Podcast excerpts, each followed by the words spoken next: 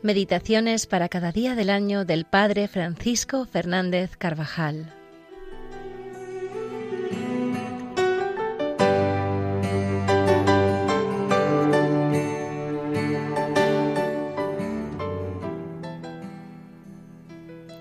Viernes de la tercera semana de Pascua. La comunión de los santos.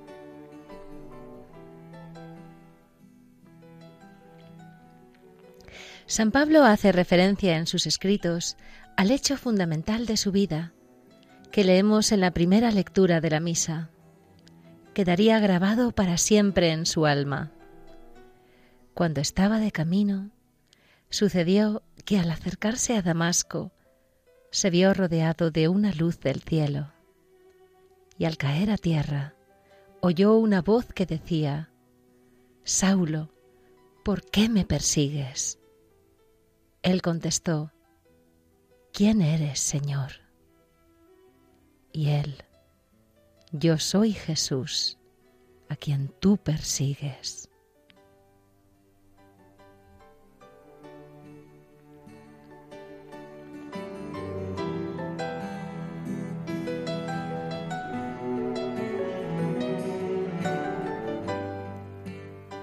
En esta primera revelación, Jesús se muestra personal e íntimamente unido a sus discípulos, a quienes Pablo perseguía. Más tarde, en la doctrina del cuerpo místico de Cristo, uno de los temas centrales de su predicación mostrará esta unión profunda de los cristianos entre sí, por estar unidos a la cabeza, Cristo. Si padece un miembro, todos los miembros padecen con él. Y si un miembro es honrado, todos los otros a una se gozan.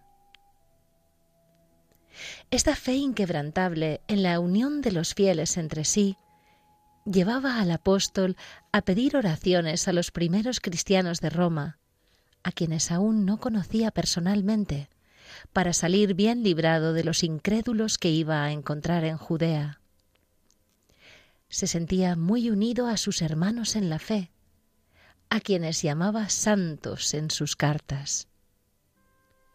Pablo y Timoteo, siervos de Jesucristo, a todos los santos en Cristo Jesús que están en Filipos. Desde los primeros tiempos de la Iglesia, los cristianos, al rezar el símbolo apostólico, hemos profesado como una de las principales verdades de la fe. Creo en la comunión de los santos. Y esta comunión consiste en una comunidad de bienes espirituales, de los que todos se benefician. No es una participación de bienes de este mundo, bienes materiales, culturales o artísticos, sino una comunidad de bienes imperecederos, con los que nos podemos prestar unos a otros una ayuda incalculable. Hoy, ofreciendo al Señor nuestro trabajo, nuestra oración, nuestra alegría y nuestras dificultades, podemos hacer mucho bien a personas que están lejos de nosotros y a la Iglesia entera. Podemos profesar como una de las verdades principales de la fe. Creo en la comunión de los santos.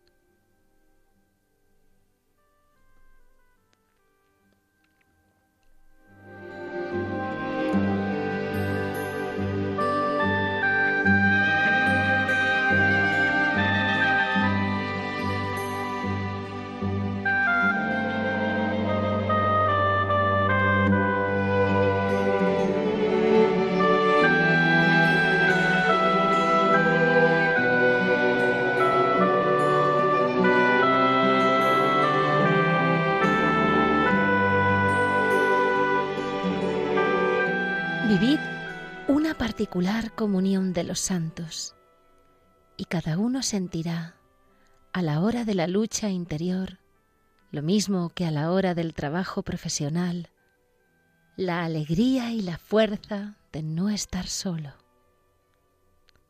Santa Teresa, consciente de los estragos que hacían los errores protestantes dentro de la Iglesia, sabía también de este apoyo que nos podemos prestar los unos a los otros. Porque andan ya las cosas del servicio de Dios tan flacas, decía la santa, que es menester hacerse espaldas unos a otros los que les sirven para ir adelante. Y siempre se vivió esta doctrina en el seno de la Iglesia. ¿Qué significa para mí la comunión de los santos? Quiere decir que todos los que estamos unidos en Cristo, los santos del cielo, las almas del purgatorio y los que aún vivimos en la tierra, debemos tener conciencia de las necesidades de los demás. Los santos del cielo deben amar las almas que Jesús ama, y el amor que tienen por las almas del purgatorio y las de la tierra no es un amor pasivo. Los santos anhelan ayudar a esas almas en su caminar hacia la gloria, cuyo valor infinito son capaces de apreciar ahora como no podían antes. Y si la oración de un hombre bueno de la tierra puede mover a Dios, ¿cómo será la fuerza de las oraciones que los santos ofrecen por nosotros? Ellos son los héroes de Dios, sus amigos íntimos, sus familiares,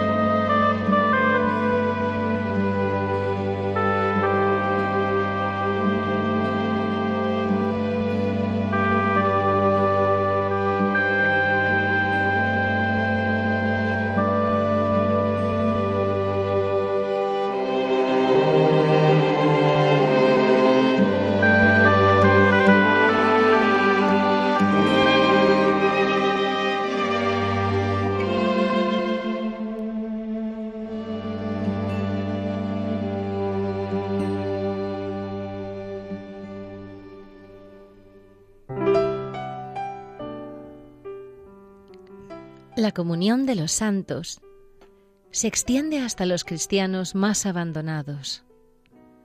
Por más solo que se encuentre un cristiano, sabe muy bien que jamás muere solo. Toda la iglesia está junto a él para devolverlo a Dios, al que lo creó.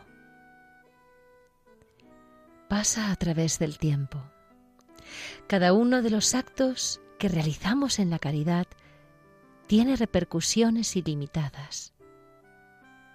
En el último día nos será dado el comprender las resonancias incalculables que han podido tener en la historia del mundo las palabras o las acciones o las instituciones de un santo y también las nuestras. Todos nos necesitamos. Todos nos podemos ayudar.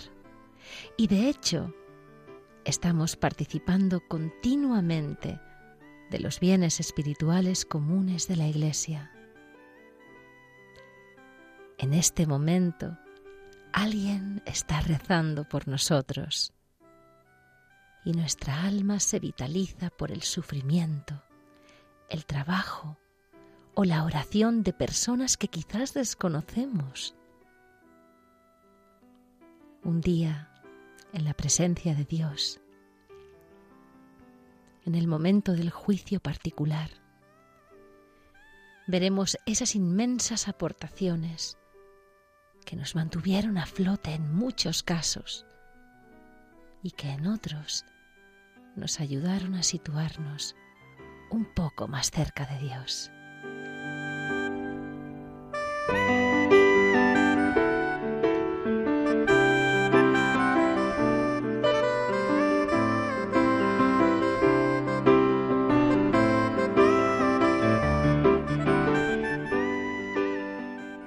Y si somos fieles, también contemplaremos con inmenso gozo cómo fueron eficaces en otras personas todos nuestros sacrificios, trabajos, oraciones, incluso lo que en aquel momento nos pareció estéril y de poco interés.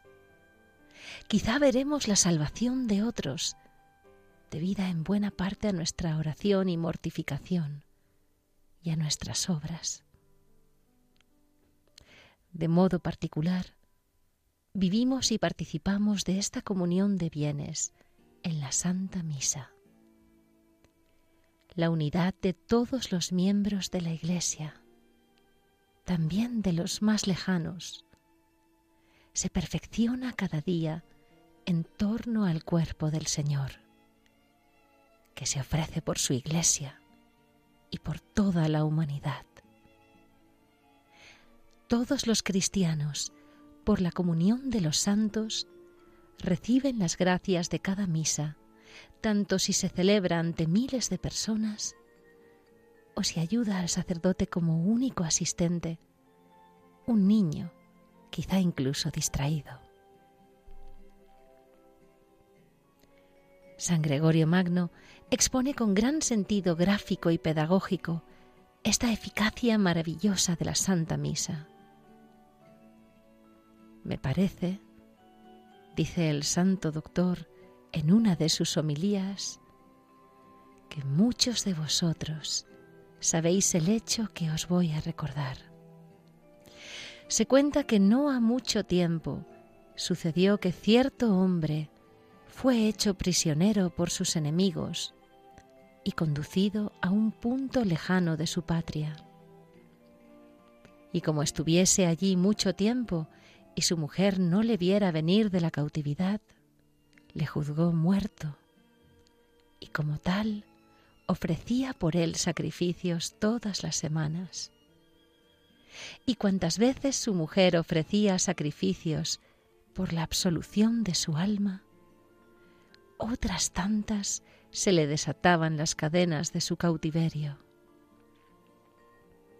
Vuelto más tarde a su pueblo, refirió con admiración a su mujer cómo las cadenas que le sujetaban en su calabozo se desataban por sí solas en determinados días de cada semana. Y considerando su mujer los días y horas en que esto sucediera, reconoció que quedaba libre cuando era ofrecido por su alma el santo sacrificio, según ella pudo recordar. Y es que muchas cadenas se nos rompen cada día gracias a las oraciones de otros.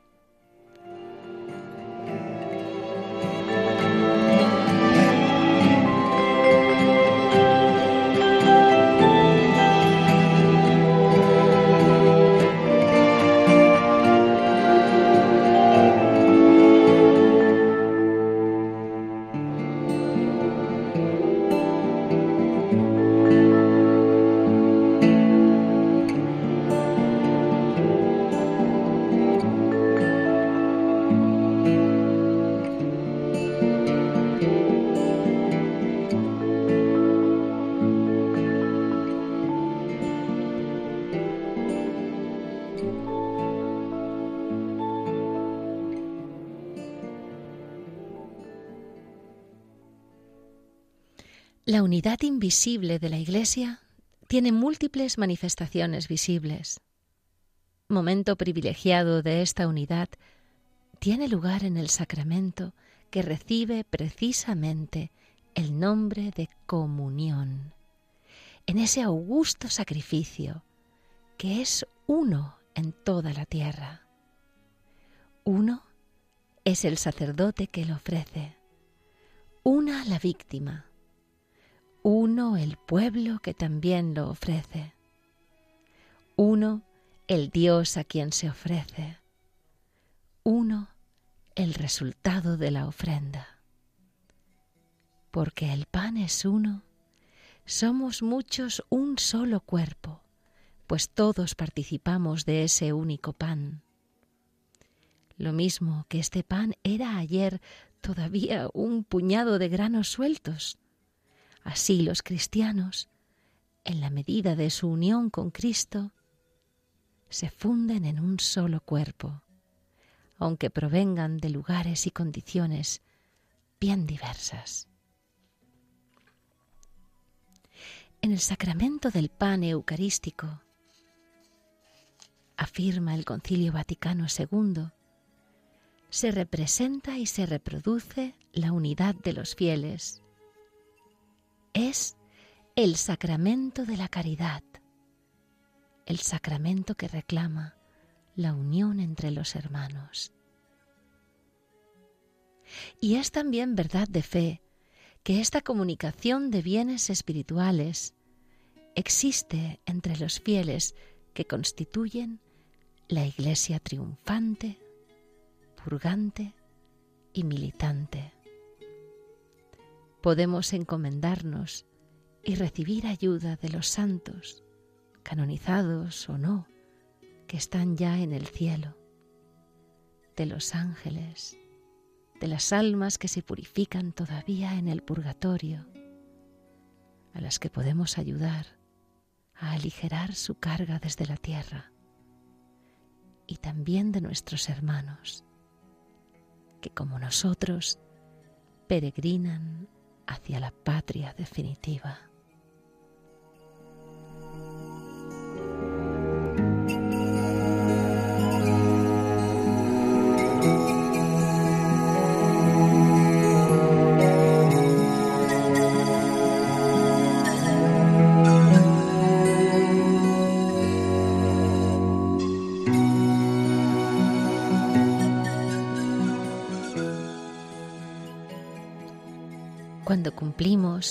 Piadoso deber de rezar y ofrecer sufragios por los difuntos, hemos de tener especialmente en cuenta a aquellos con los que mantuvimos en la tierra unos vínculos más fuertes, padres, hermanos, amigos. Ellos cuentan con nuestras oraciones. La Santa Misa es también el sufragio más importante que podemos ofrecer por los difuntos. En este dogma de la comunión de los santos se basa la doctrina de las indulgencias. En ellas, la Iglesia administra con autoridad las gracias alcanzadas por Cristo, la Virgen y los santos. Bajo ciertas condiciones, emplea esas gracias para satisfacer por la pena de vida por nuestros pecados y también por lo que deben satisfacer las almas que aún están en el purgatorio.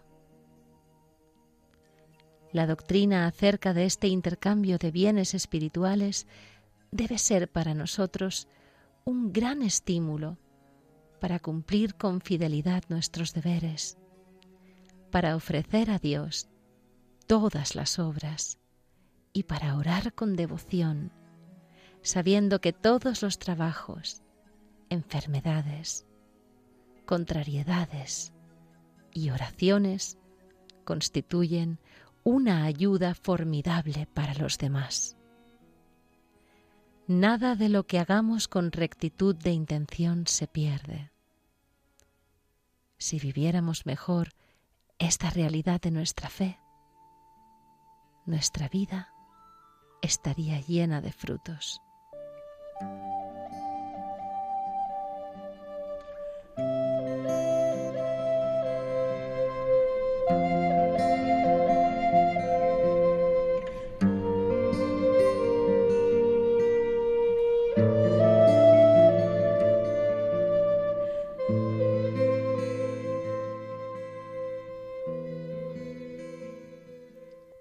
Pensamiento que te ayudará en los momentos difíciles.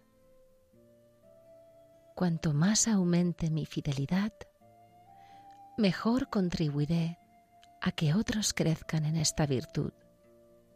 Y resulta tan atrayente sentirnos sostenidos unos por otros. Puede impulsarnos a vivir mejor este día el recordar que alguien está intercediendo por nosotros en este mismo instante y que alguno espera nuestra oración para salir adelante de una mala situación o para decidirse a seguir más de cerca al Señor.